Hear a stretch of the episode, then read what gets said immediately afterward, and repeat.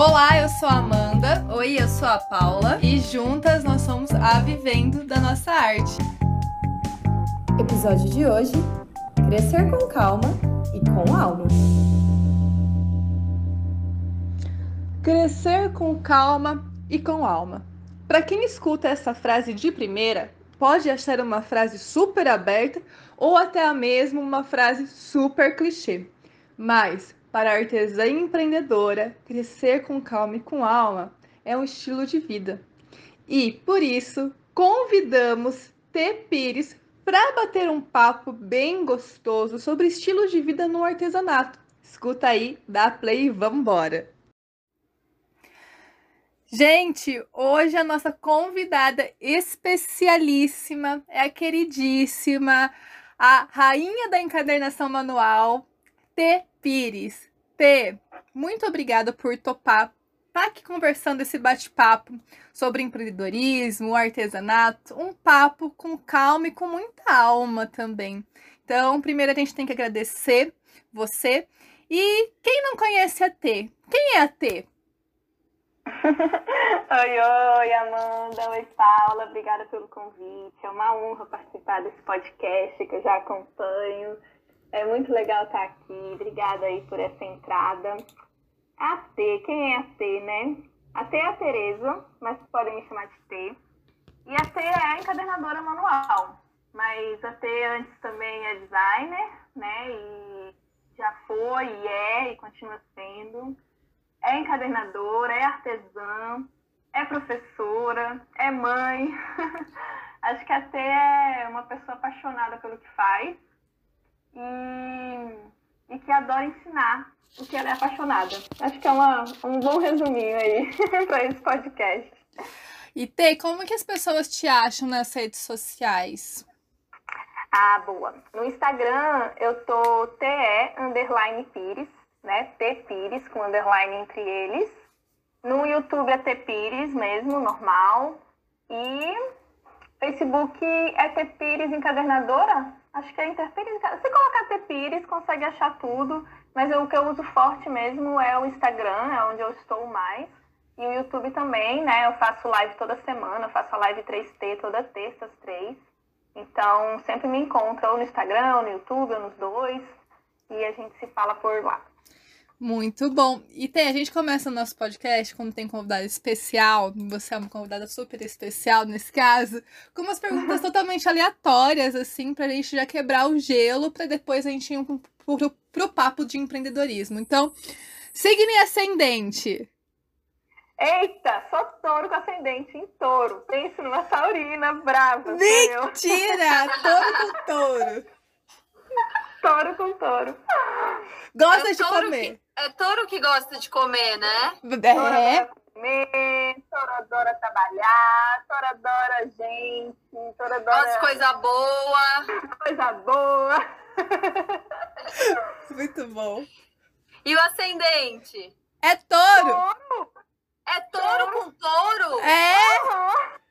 Meu Deus do céu céu! Que maravilha ter! Paula, que nem a Amanda Leão com Leão. Viu? Ah, então. E minha lua é em Leão, viu, Amanda? Nossa Senhora! mulher criativa ao extremo. E assim, é, o carrinho de supermercado que lute, né? Também.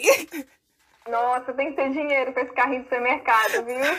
Eu quero comprar o parmesão faixa azul, o melhor vinho. Sei! Eu já morei com uma pessoa touro, eu sei como que é. É difícil, viu? Tem que me segurar, mas realmente, às vezes, ó, isso é um problema, porque às vezes eu deixo de comer alguma coisa, tipo queijo ralado, eu deixo de comer se eu não tenho o que eu quero, sabe? Tipo, que é o que eu considero melhor na minha humilde, é, na minha humilde disse existência, eu deixo de comer porque eu quero aquele sabor, sabe? Muito louco isso mesmo, muito louco. Caramba, Tê, mas tá certo, né? É, e conta pra gente, qual é seu filme ou série preferida? Ah, eu tenho um filme assim, muito de coração, que é o Fabuloso Destino de Amélie Poulain, né? Eu adoro esse filme, assim, eu já perdi as contas de quantas vezes eu assisti. E ele é bem, bem amorzinho mesmo, sabe, assim, no coração, quando, quando uma história faz muito sentido, assim, muito impressionante, sabe? Série eu não sou muito de assistir, né? Eu já assisti várias séries, tem as tradicionais aí, tipo Friends, que eu gosto e tal. Mas se eu for dizer um, um filme que eu realmente amo, assim, que eu levo no coração, é a da Melipolã. Muito bom. E tem. Lindo. O que você tem no seu bolso tirando o celular? Nada, menina. Agora nada, tá? Sendo bem sincera. Mas se, eu, se for uma coisa que eu ando sempre atualmente é álcool gel. Ah, boa. Acho que nunca ninguém respondeu álcool em gel, né, Amanda? Eu acho que não. A primeira. Muito bom, O mundo mudou. muito bom.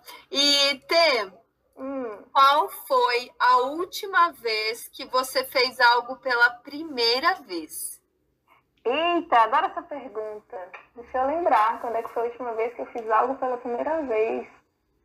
Ah, Eu acho que ontem, ontem domingo, né? Ontem domingo a gente foi plantar umas plantinhas, né? Pra fazer uma, uns vasinhos novos aqui em casa. E eu nunca tinha feito dessa forma que a gente fez, né? Eu acho que não é que eu nunca tinha plantado uma planta, mas é, pegado vasinho de barro, aí colocado é, primeiro a argila expandida, as pedrinhas, aí depois um tipo de terra, a gente usou uma terra com minhoca, né, aí a outra terra. Eu acho que foi interessante isso, assim, de, de transportar uma planta para outro, vaso para outro, né, pegar uma plantinha nova, colocar num vaso bonito, que plantinha ficar junto com outra. Isso especificamente eu nunca tinha feito, sabe? A gente comprou vasos novos, plantas novas e, e- e reorganizou tudo em vasos novos. Achei, achei a experiência legal. Ai, que gostoso. Trabalho manual aí sempre, né? Ô, Tê, a gente tá falando nesse, nesse podcast, né? O episódio, ele se chama Crescer com Calma e com Alma, né? E antes da gente falar da calma, a gente pode falar já da alma, né? Que é você, no seu primeiro caderno, provavelmente rolou um encontro aí, rolou uma experiência. Você se lembra de como que foi essa sensação de pegar e fazer o seu primeiro caderno? Por que, que você fez esse caderno e o que, que mudou na sua vida através desse primeiro caderno? Sim, sim. Nossa, eu lembro bem, cara. É engraçado, né? Porque faz 12 anos que eu tive essa experiência e é muito vivo na minha mente, assim, o que eu senti, sabe, Amanda? Hum, Eu. Até a forma que eu fui nessa aula foi uma forma muito despretensiosa, né? Eu, eu, eu sou designer, né? Na época eu era designer, trabalhava em editora, já trabalhava com livros, mas sempre dessa forma mais gráfica, né? Industrial. E aí uma amiga minha tinha se inscrito nessa oficina, mas chegou perto, ela tinha algum compromisso social que não podia ir. Ela falou, Tê, vai no meu lugar, depois você me ensina e tal. Aí eu falei, ah, massa, vou, olha só, nem eu fui atrás da oficina. Olha que coisa doida, né? muito. E que não digo nem que é alma, é espiritual, sei lá como é que fala. E aí, eu sei que eu fui, era um domingo, era um curso de extensão lá na UNB, a gente passava o dia inteiro para fazer um caderno. E claro que me empolguei, né, com a ideia, eu já tinha me empolgado com a ideia dela ir, né, ela, ela tinha se inscrito é, para ir, a Suzana Guerra, que foi minha primeira sócia nas, nas papeleiras. E aí ela passou para mim, e eu fui, ai, que massa, vou lá, né, aprender a fazer um caderno, que legal. Só que eu realmente não tinha noção nenhuma, porque na época não, não era fácil achar vídeos disso, sabe? Aqui no Brasil era muito pouco difundido, às vezes tinha alguns vídeos de gringo. E, e, e não- você não sabia mesmo, você não sabia nem o que procurar, sabe? Quais eram as palavras-chave de procurar isso. Era realmente mais difícil, foi em 2009 isso. E aí eu fui e eu não tinha noção dos processos, do passo a passo, sabe? Eu fui muito livre, sabe? Fui muito assim é, como é que eu vou dizer, sem ter noção mesmo do que eu ia fazer, sabe? Uma coisa assim. Eu sabia que ia sair um caderno, mas eu não tinha a mínima ideia de como era isso. E foi muito gostoso isso, porque eu, curti as surpresas dos processos, sabe? Cada coisinha que era ensinada eu curtia, assim, é, aceitando mesmo aquilo, sabe? Entendendo aquilo, como, como uma surpresa, como uma coisa nova mesmo. E foi muito bacana. E aí eu lembro que eu fiquei muito ansiosa para a parte da costura. A gente tem um monte de processo que a gente faz antes da costura. E ao final, assim, já estava quase escurecendo, eu, eu costurando o caderno, fiquei muito impactada, sabe? Dele, dele criando forma, dele ficando pronto. eu não sei se eu consigo assim traduzir em palavra o que eu senti naquele momento, assim, porque é difícil mesmo, né? Hoje, depois de 12 anos, eu olho para trás e nossa, não, não, tinha noção, né, de, de tudo aquilo que estava acontecendo. Mas eu sabia que tinha sentido alguma coisa diferente, assim, forte. Eu tinha me apaixonado mesmo por aquilo e eu sabia que aquilo ia ter um impacto na minha vida, que eu não sabia ainda qual era, mas eu sabia que era grande. E e eu sabia assim, eu nunca mais vou parar de fazer caderno. Eu tinha costurado meu primeiro caderno ali e eu já tinha uma certeza que eu nunca mais ia parar de costurar caderno. Eu ia fazer isso pro resto da vida. Eu não sabia ainda como, não sabia que isso ia virar um negócio, não sabia nada. Eu só sabia que eu tinha curtido demais fazer aquilo, sabe? É que nem quando você escuta uma música que você gosta muito, hum. aí você coloca aquela música 20 mil vezes, Sim. e você sabe que você vai morrer escutando ela, você não vai enjoar. É, é mais ou menos isso, assim. Eu falei, nossa, eu vou morrer fazendo caderno. Eu vou ser aquelas velhinhas aqui com a mão tremendo que vou estar tá costurando caderno, sabe? Eu, eu imaginava isso, assim. Eu veio aquela imagem na memória, na memória, né? Veio uma imagem dessa, uma visualização. E é isso, eu não sei colocar em palavras, mas foi muito forte, assim, foi muito apaixonante fazer o meu primeiro caderno. Eu tenho ele até hoje, inclusive. Eu guardo com o maior carinho, assim, ele cheio de defeitos, cheio de erro, Ai. cheio de tortinho, molenga, mas eu amo ele de paixão. Ah, imagino. Depois manda uma foto pra gente, Tê. Fiquei super curiosa de ver qual é o primeiro caderno da Tê Pires. Manda. E assim, o primeiro, né? Eu lembro da primeira boneca ela é cheia de defeitinhos, né? E porque você está aprendendo e tudo mais. E quando eu, eu olho para ela, eu amo cada detalhe, sabe? Cada detalhe não, não poderia ser diferente, sabe? O tecido, por exemplo, o tecido estava totalmente errado, tal. fiz vestidinho de Oxford, o vestidinho mais barato era super difícil fazer e tal. E eu olho para ela e falo assim: nossa, tinha que ser exatamente assim. Você tem essa sensação com o primeiro caderno? Legal, é muito legal você falar isso, sabe, Paula? Porque hoje, assim, hoje não, né? Já há um tempo, talvez assim, vamos colocar aí mais ou menos uns seis, sete anos depois, eu consegui me perceber na encadernação, nesse nicho, né? Quem era a T encadernadora, quem era a T que ensinava a encadernação, que, que, que ela gostava e eu vi o tanto que tinha impacto com esse meu primeiro caderno. Não sei se você vai compreender o que eu estou falando. Acho que tem a ver com isso que você falou, que não podia ser diferente, aquela sua boneca. Para mim foi mais ou menos isso. Assim. Hoje eu entendo que a minha forma de ver a encadernação, a minha forma de ensinar, a, a, como eu desenvolvo, crio meus projetos, tem super a ver como foi ensinado o meu primeiro caderno qual é o modelo do meu primeiro caderno, como eu fiz aquele primeiro caderno, como eu estava naquele dia, sabe? É muito assim parecido, como se eu tivesse realmente me iniciado da forma que eu tinha que ser para escrever minha história, sabe? Coisa mais maravilhosa ter. Nossa, realmente dá até arrepia. Eu tenho certeza que as manas ouvintes aqui vão super se identificar também. E ter é, teve algum momento da sua vida que você perce... teve, né? Óbvio. Qual foi esse momento, né, que você percebeu que a encadernação poderia se tornar uma fonte de renda mesmo para você? Você já falou, ah, é, eu não me vejo mais sem fazer caderno na minha vida. E quando foi assim, eu preciso só fazer caderno mesmo como profissão e tudo mais? Como é que foi essa reviravolta? Massa, boa pergunta, né? Muita gente tem curiosidade mesmo, né? Porque a gente começa a fazer um artesanato, ama, mas daí para virar um negócio é um processo, né? É um caminho longo. Você vê, ó, eu, come... eu aprendi em 2009. E aí eu já tinha, né, essa minha amiga e parceira, sócia, a gente era freelancer de design, né, na época. E aí eu ensinei para ela o, a fazer o caderno, a gente começou a fazer, a gente se apaixonou. Eu saí dessa aula, Paula, eu não dormi, eu passei a madrugada pesquisando os vídeos gringos, tentando fazer outros modelos e tal. Muito empolgada mesmo. E aí a gente fez vários cadernos e tal, começou a usar, deu de presente para alguns amigos, daqui a pouco tinha gente perguntando o preço.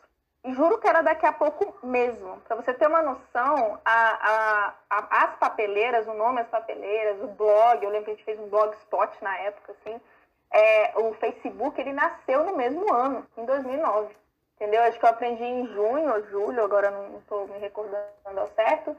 Sei lá, um mês, dois meses depois, já tinha marca e já tinha o site, sabe? Então foi muito rápido, porque as pessoas começaram a perguntar o preço. Aí, gente, caramba, a gente tem que vender esse negócio. Eu não vou ficar dando de graça, né? Vamos vender e tal. E aí começou muito fluido, assim, muito natural, sem planejamento, sabe? A gente não planejou ter um negócio vender cadernos, mas quando alguém perguntou o preço, a gente sentou a bunda e foi precificar direito esse negócio, entendeu? Então, a gente já tinha uma noção de fazer negócio com filas de design, né? Muitas coisas personalizadas, convites, diagramação, papapá. Aí veio a encadernação como uma coisa a mais. E a gente começou a fazer os cadernos e vender. Até então, eu não imaginava isso como um, um negócio próprio. Para mim era só assim, ah, eu gosto de fazer isso e tem alguém querendo comprar. Sabe? Uma coisa meio. que bom, né? Você está me ajudando a fazer o que eu gosto. Sabe? Sim. Eu acho que é bem comum no artesanato as pessoas começarem assim.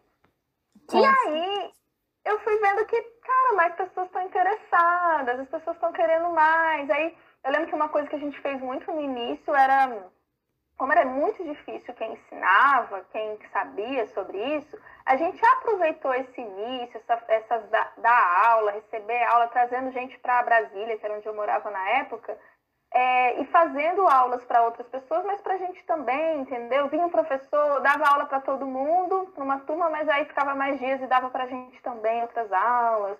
A gente foi aproveitando, assim, essa coisa de, de vir gente de fora da aula para as pessoas que a gente organizava, a gente vendia cadernos, a gente aprendia, a gente viajava também para aprender, para Rio, para São Paulo.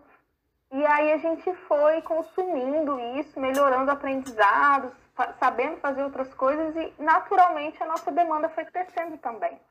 Tanto de ensino quanto de, de, de venda de produto. Aí a gente, caramba, tá massa, né? E a gente foi dando outros passos. Foi, foi assim, aí já começou a ser uma coisa mais é, planejada e organizada, né? No início a gente foi fazendo muito o que a gente sabia de forma fluida, a gente foi aproveitando esse movimento e grana para se capacitar mais, tanto em encadernação quanto outras coisas, que aí já veio o tino do negócio, né? As, as cabecinhas de empreendedora. Nossa, mas a gente tem que aprender tal coisa, bora lá no Sebrae. A gente foi também fazer curso em Sebrae e tal. E foi estudando, estudando e, e ao mesmo tempo fazendo as coisas acontecerem, estudando e fazendo as coisas acontecerem. E aí a gente começou a dar uns passos mais largos, né? O que, que eu chamo de passos mais largos? Até então, eu e Suzana tínhamos nosso emprego e trabalhava em casa. Então, assim, do ponto de vista de investimento, de você ter medo, não estava rolando. Estava, tipo, muito tranquilo. A gente estava na nossa zona de conforto, né? Tendo nosso emprego, nosso salário, no tempo vago fazendo encadernação e, e vendendo. Enfim, estava tudo jóia, tudo maravilhoso a gente rapidamente já conseguiu pegar o, o dinheiro, reinvestir tal, tal, tal. Só que não era um negócio de verdade. Aí a gente, não, cara, vamos investir nisso que, que vai dar certo, vai ser legal. Aí a gente chamou uma outra pessoa para ser sócia na época, porque eu e a Suzana, a gente sempre foi muito parecida, sabe? Pessoas muito parecidas. Não sei se vocês têm isso aí, Amanda uhum. e tal. Uhum. Mas a gente era tão parecida, tão parecida, que às vezes dava raiva da gente mesmo, entendeu? Tipo, a gente. Eita, esse barulho de ambulância vai atrapalhar? Tem problema. Não, tem problema. a ambulância participa. Aí eu lembro que a gente, sei lá, não conseguia fazer uma coisa diferente porque eu e ela tínhamos os mesmos medos. É, não conseguia dar um outro passo porque eu e ela pensávamos da mesma forma às vezes a gente tinha dificuldade de, de tomar decisões muito diferentes da gente, que às vezes eram, são necessárias no negócio. Uhum. E às vezes a gente também tinha dificuldade de desempatar o que a gente achava. Então vamos supor que eu achava X, ela achava Y, que é que desempatava. Aí eu lembro que a gente falou, ah, acho que de uma outra pessoa no negócio e tal. Foi a solução que a gente conseguiu na época. E a gente chamou a Vanessa, né? Que foi uma sócia que ficou comigo mais tempo, inclusive é, na sociedade. Teve um momento que as papeleiras foram três. E nesse momento a gente também decidiu alugar um ateliê. Aí finalmente a gente saiu de casa, né? E eu acho que isso tem um significado muito grande, porque você passa a ter despesas fixas, né? Maiores.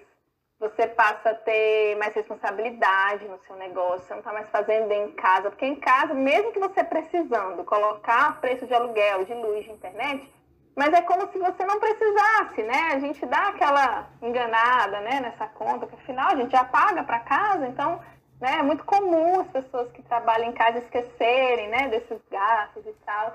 E quando a gente foi para o ateliê, a gente tinha aluguel, a gente tinha luz, a gente tinha internet, a gente tinha tudo daquele lugar. E, inclusive, a gente começou a ter funcionário também. Então, esse foi um passo muito largo, né, que a gente deu, eu diria. Um passo que, que mostrou que realmente a coisa era mais séria. E aí foi muito bacana, porque foi aí que a gente realmente cresceu e se desenvolveu. Quando a gente deu o primeiro passo largo. Eu acho que talvez a, a resposta seja aí, Paula, nesse, nesse passo largo ainda nos nossos empregos, tá? Mas eu acho que foi quando a gente começou a levar mais a sério as papeleiras e a encadernação. Nossa! Olha. Bem, é, é, bem, bem assim.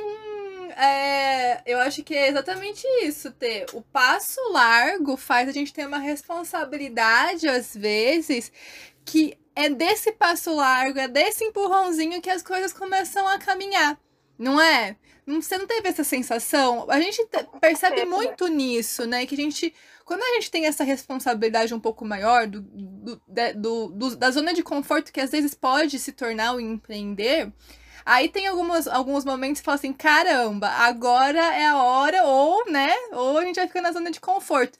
E aí rola essa transformação a, através desse passo largo, da, a, através dessa responsabilidade. E aí eu acho que também tem uma coisa. Eu acho que como é um passo largo que, assim, é o risco calculado que a gente sempre fala, vem também essa responsabilidade de dar certo, né? Então, uhum. dá muito certo, né, esses investimentos maiores, nem, nem tô falando financeiro, mas investimento de responsabilidade mesmo, faz, fazem uhum. com que dá certo por conta disso. Por conta de, ó, eu sou responsável por isso, então eu vou fazer dar certo. E você, como taurina, né, meu amor? É bem isso, né? É bem isso. Tem uma coisa que eu gosto de trabalho, viu? Aqui nunca fugiu de trabalho, não, viu? e ter é, sobre essa questão do passo largo, que eu acho que é uma das coisas que quem está empreendendo no começo não entende que não dá para dar passo largo no começo. O passo largo, ele se dá depois de um tempo, depois de muito treino, né? Assim, depois de você realmente treinar, errar, errar, e aí você pode, uhum. com certeza, dar esse risco calculado. E nesse começo aí que vocês estavam pensando em empreender, começando a estudar empreendedorismo, indo em alguns lugares fazendo curso, rolou essa ansiedade na hora de você empreender? Rolou é, assim, nossa, eu preciso que dê certo para amanhã? Porque eu acho que rola muito isso com as artesãs. É, e já rolou com a gente. O nosso caso era o seguinte: a gente tinha muita vontade de ter um ateliê físico e a gente tinha muita vontade de ter uma embalagem perfeita. Só que nunca, tudo que a gente fazia dava errado pra gente não ter um lugar físico. Tudo que a gente fazia para ter uma embalagem legal não dava certo. E aí eu acho que a gente aprendeu da pior forma possível, dando tudo errado que, que aconteceu com você aí nesse meio, nesse tempo da ansiedade no começo de empreender? Entendi. É, eu acho assim, essa ansiedade ela é super normal, né? Eu acho que não só para quem empreende, a gente vive uma vida que parece que tudo que a gente escolhe e decide fazer, a gente quer resultados rápidos, né? Ah, eu quero, vou aprender a dançar. Faz uma aula de dança, já quer sair, né? A dançarina de, de Bolshoi. Então, assim, acho que é bem comum esse tipo de, de coisa, né? De autocobrança, de, de rapidez, necessidade que as coisas né, sejam, tenham resultado rápido. Eu acho que é normal, eu acho que a gente vive uma, uma geração da rapidez, assim, eu vejo que meus filhos são mais rápidos ainda, sabe? Imagina, eu, eu, eu, eu, eu via a televisão e tinha um comercial. Meu filho às vezes não consegue ouvir a vinhetinha de início do TV do Netflix, que ele não tem nem comercial, sabe? Eu fico impressionada, gente do céu, o que, que vai acontecer nesse mundo? Uhum. Então, assim, a gente realmente tem dificuldade de esperar as coisas, né? De, de fazer as coisas acontecerem com, com o tempo, né? As, pessoas, as, as coisas precisam de um tempo, né? De um processo, a gente tem que confiar e quando a gente está começando, existe muita ansiedade mesmo. É, eu acho que, de certa forma, não tinha ansiedade do ponto de vista de dar certo financeiramente, porque naquele momento, mesmo a gente dando esses, esses primeiros passos e capacitando, não era uma coisa que a gente, naquela hora, queria resolver. Né? O que, que eu quero dizer com isso? Eu tinha um emprego e eu gostava, eu sempre gostei do meu emprego. Quando eu pedi demissão foi difícil, não foi fácil, porque eu gostava do meu emprego. Né? Eu, eu pedi demissão porque eu acreditava que outra coisa podia ser melhor, eu acreditava mais no que eu estava fazendo ali, que aquilo só existisse se eu tivesse, sabe? Mas assim, eu não saí do meu emprego sem gostar. Então, eu acho que existia um, uma tranquilidade nesse emprego, né, tanto da, do meu lado, de, das minhas sócias, que, que não fazia a gente deixar ser tão ansiosa nesse sentido, que eu acho que às vezes pesa muito quando você quer sair do seu emprego, fazer uma transição de carreira, ou quando você está desempregado, está precisando ter uma renda já maior, eu acho que a ansiedade é um pouco maior. E talvez isso, analisando hoje com calma, possa até ter, tido, ter sido uma das coisas que nos ajudou a fazer um crescimento mais tranquilo, sabe? Assim, hoje pensando, talvez faça sentido. O fato de já estar tá, é, tá tranquila de certo lado deixa a gente um pouco mais tranquila para as outras coisas. Então a gente fazia o curso no Sebrae, mas a gente ia no nosso tempo, entendeu? Tipo, é, o que eu tô querendo dizer é que, tipo, eu não tinha uma.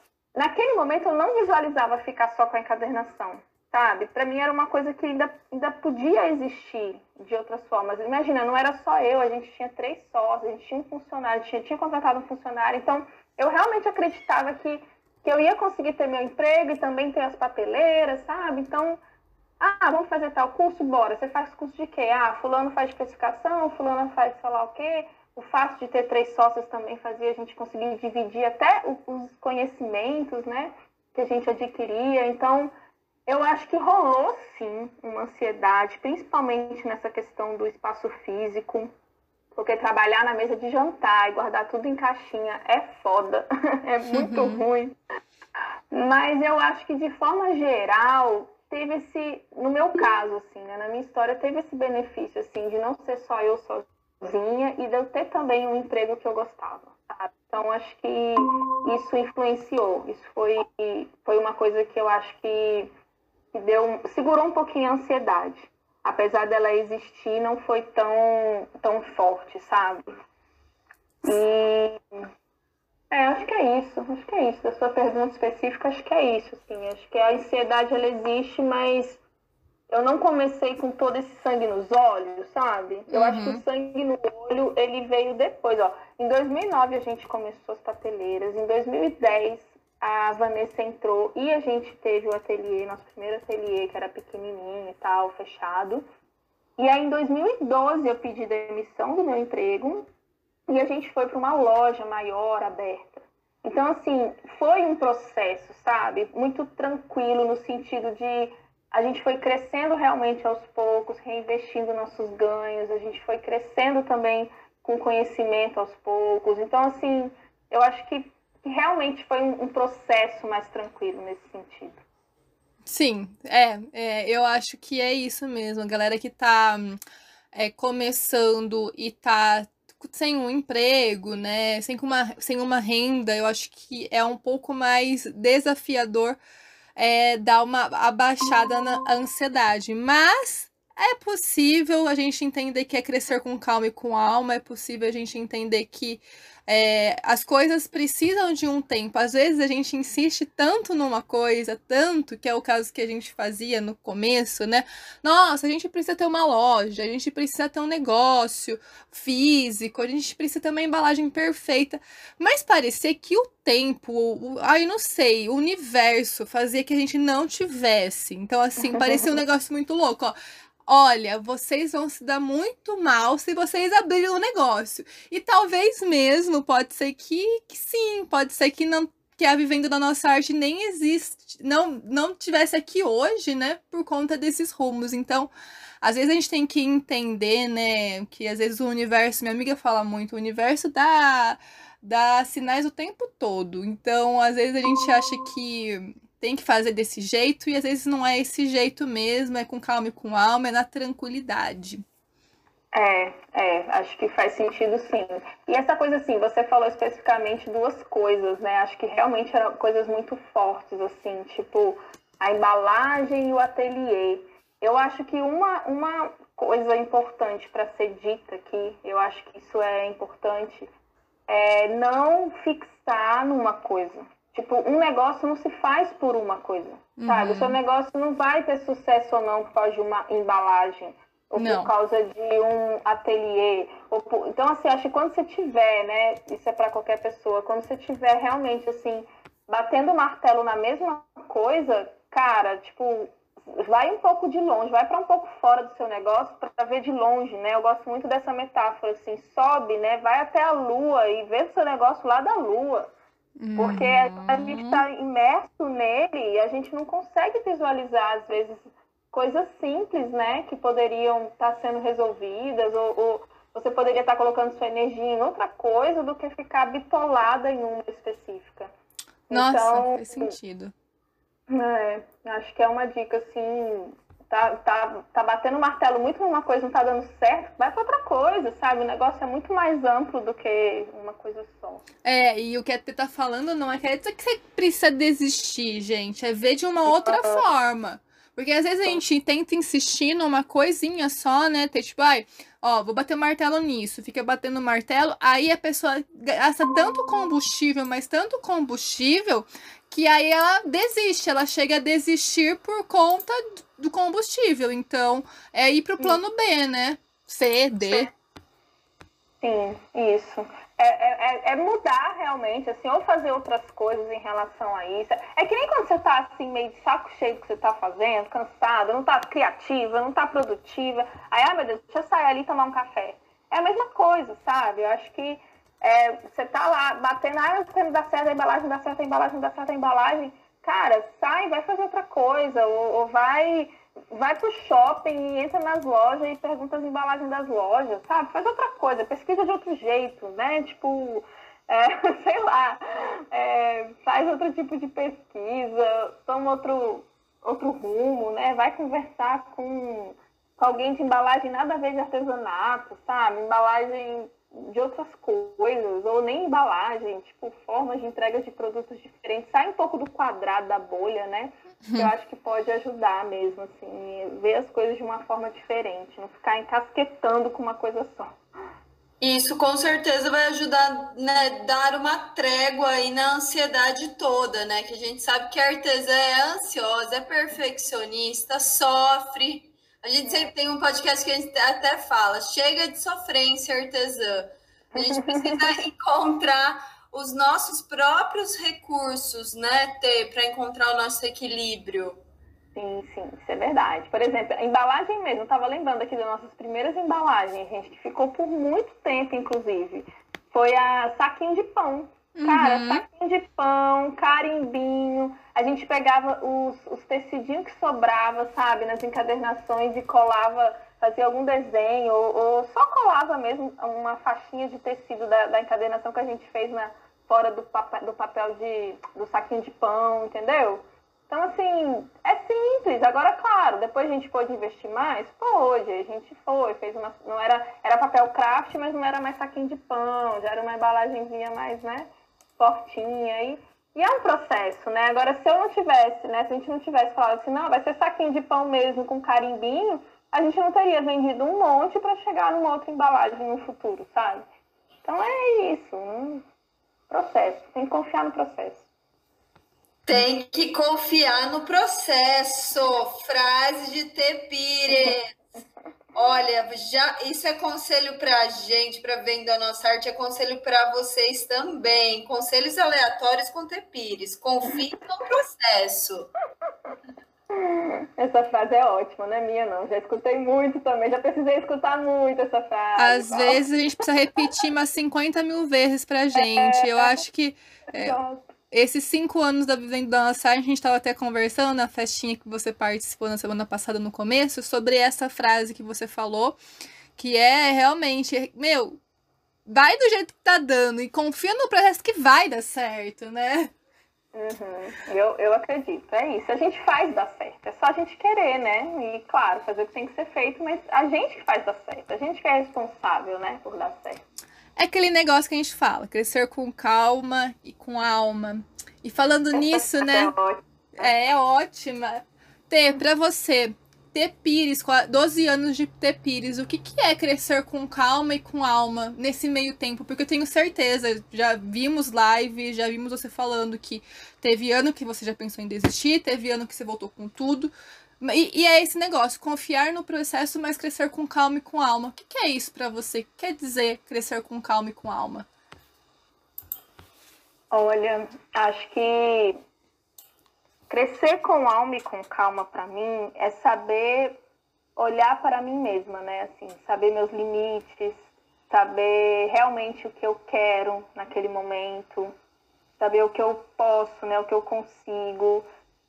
Eu acho que é muito comum, assim, a gente, nesse, nessa doideira, né, de empreender e tal, a gente olhar para o lado e ver a grama do vizinho, né? A gente se compara, a gente, ah, por que, que fulano está conseguindo, eu não tô? Por que, que fulano tem sucesso, eu não tenho? Porque eu acho que a resposta não está fora, né? Eu acho que crescer com alma e com calma, você realmente consegue crescer quando você olha para dentro. Eu acho que esse significado de com alma e com calma tem muito isso para mim eu não adiantava, por exemplo, eu, com, com um recém-nascido e uma criança de três anos, querer fazer o que eu faço hoje. Que hoje, para muita gente, às vezes não acredita que eu consigo, com um de cinco anos e um de três, mas naquela época eu não conseguia. E não, e não é porque ninguém consegue, é porque a T não conseguia. Para mim, é isso o significado. Com alma e com calma é entender o que que você é, o que que você quer, o que que você pode, porque a gente não é só empreendedora, a gente não é só artesã, a gente é também uma mulher, a gente é também uma mãe, a gente também é uma filha, e eu acho que isso sim impacta na nossa vida também profissional. Então, naquele momento, por exemplo, eu, é porque eu uso sempre esse exemplo da maternidade, Amanda e Paula, eu sei que vocês não têm filhos, mas eu uso sempre esse exemplo da maternidade porque foi o que mais me transformou, o que mais mexeu comigo na minha vida inteira, tá? Hum. É assim, uma transformação muito grande. E como eu já empreendia antes de ter filho, eu vi, assim, o impacto que isso trouxe na minha vida. Então, assim, naquele momento, eu não acreditava em mim mesma. Eu, eu realmente me perdi na maternidade, né? Eu não acreditava em mim mesma como empreendedora. Então, naquele momento, não adiantava eu ficar brigando com isso. Eu tinha outras coisas para resolver antes, entendeu? Porque empreender, você tem que estar tá, tá bem com você também, sabe? Faz parte, né? Eu acho que não é, é querer que tá 100% tudo lindo, porque isso não existe, não é. E se você acha que alguém é, você está sendo enganada, porque não existe ninguém que é 100% feliz em todas as áreas sociais dela, né? Em todos os papéis sociais que ela tem.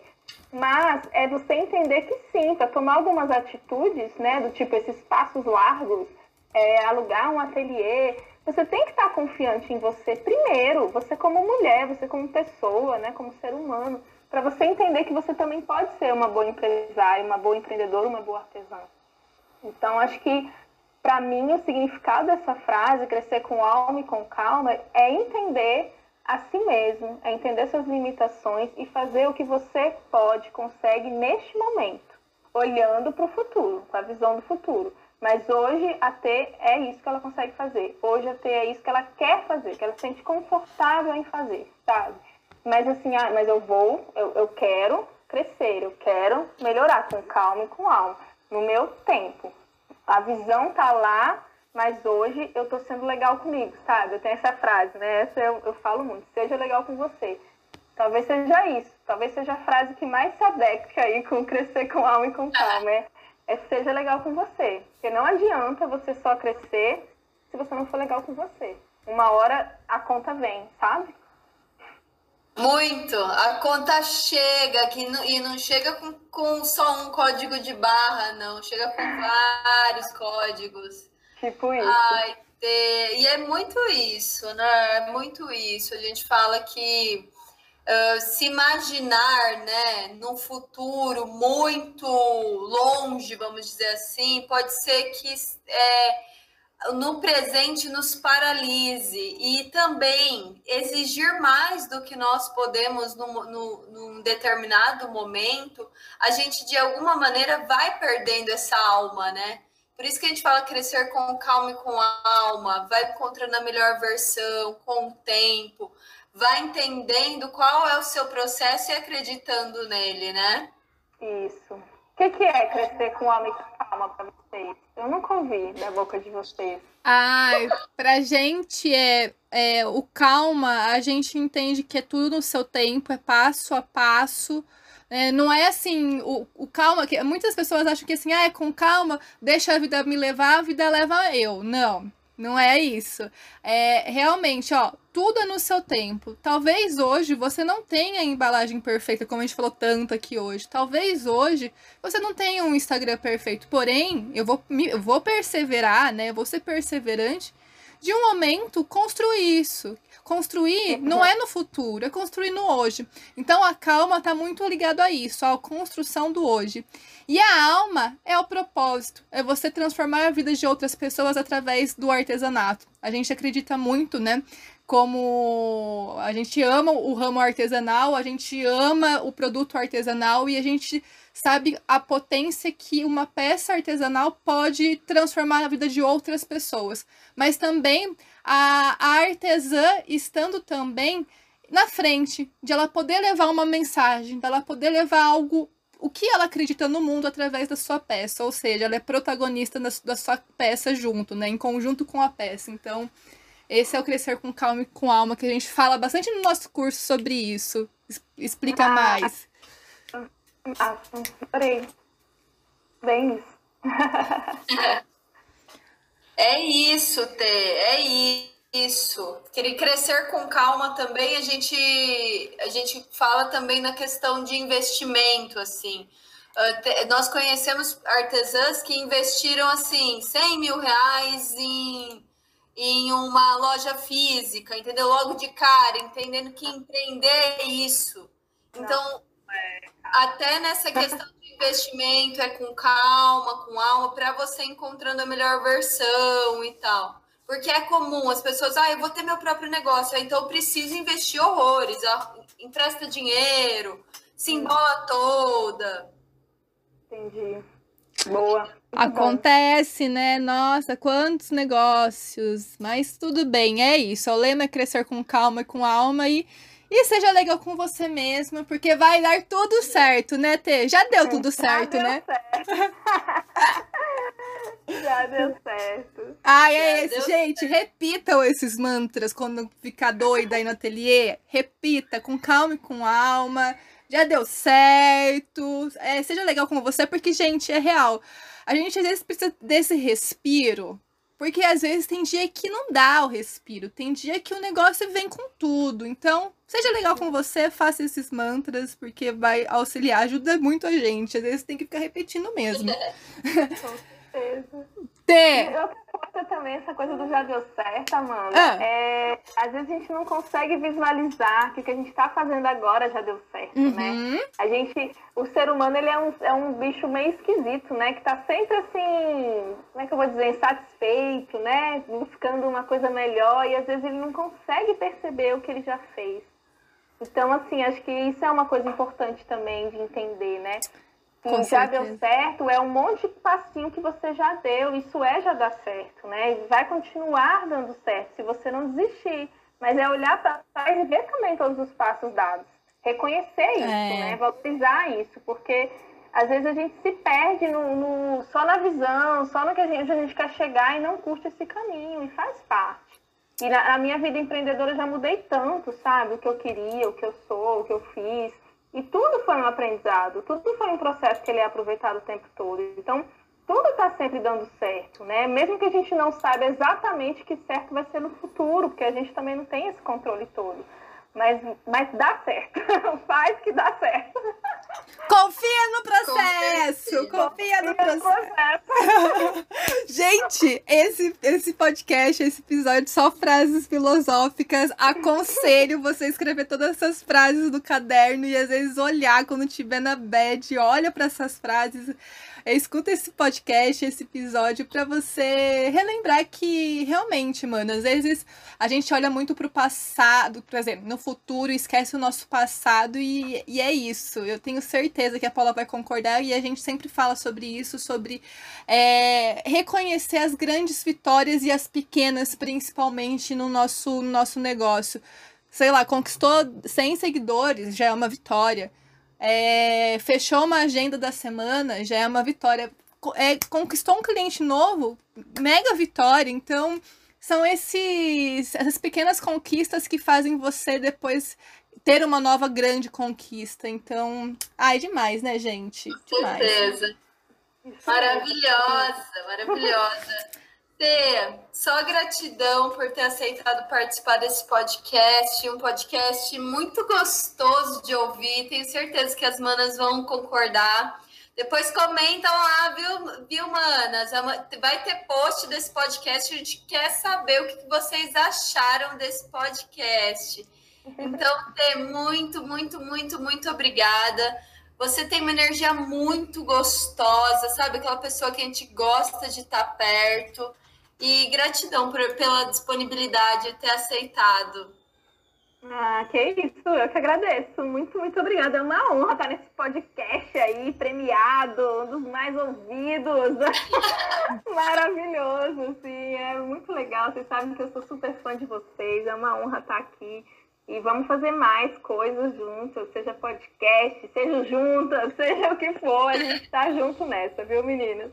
Ai, gratidão, Tê. E se você gostou desse episódio, comenta lá, arroba Vivendo da Nossa Arte. Segue a T Pires, arroba T underline Pires. E vamos lá, vamos juntas transformar esse mundo cheio de amor e com calma e com alma. Um beijo e até mais.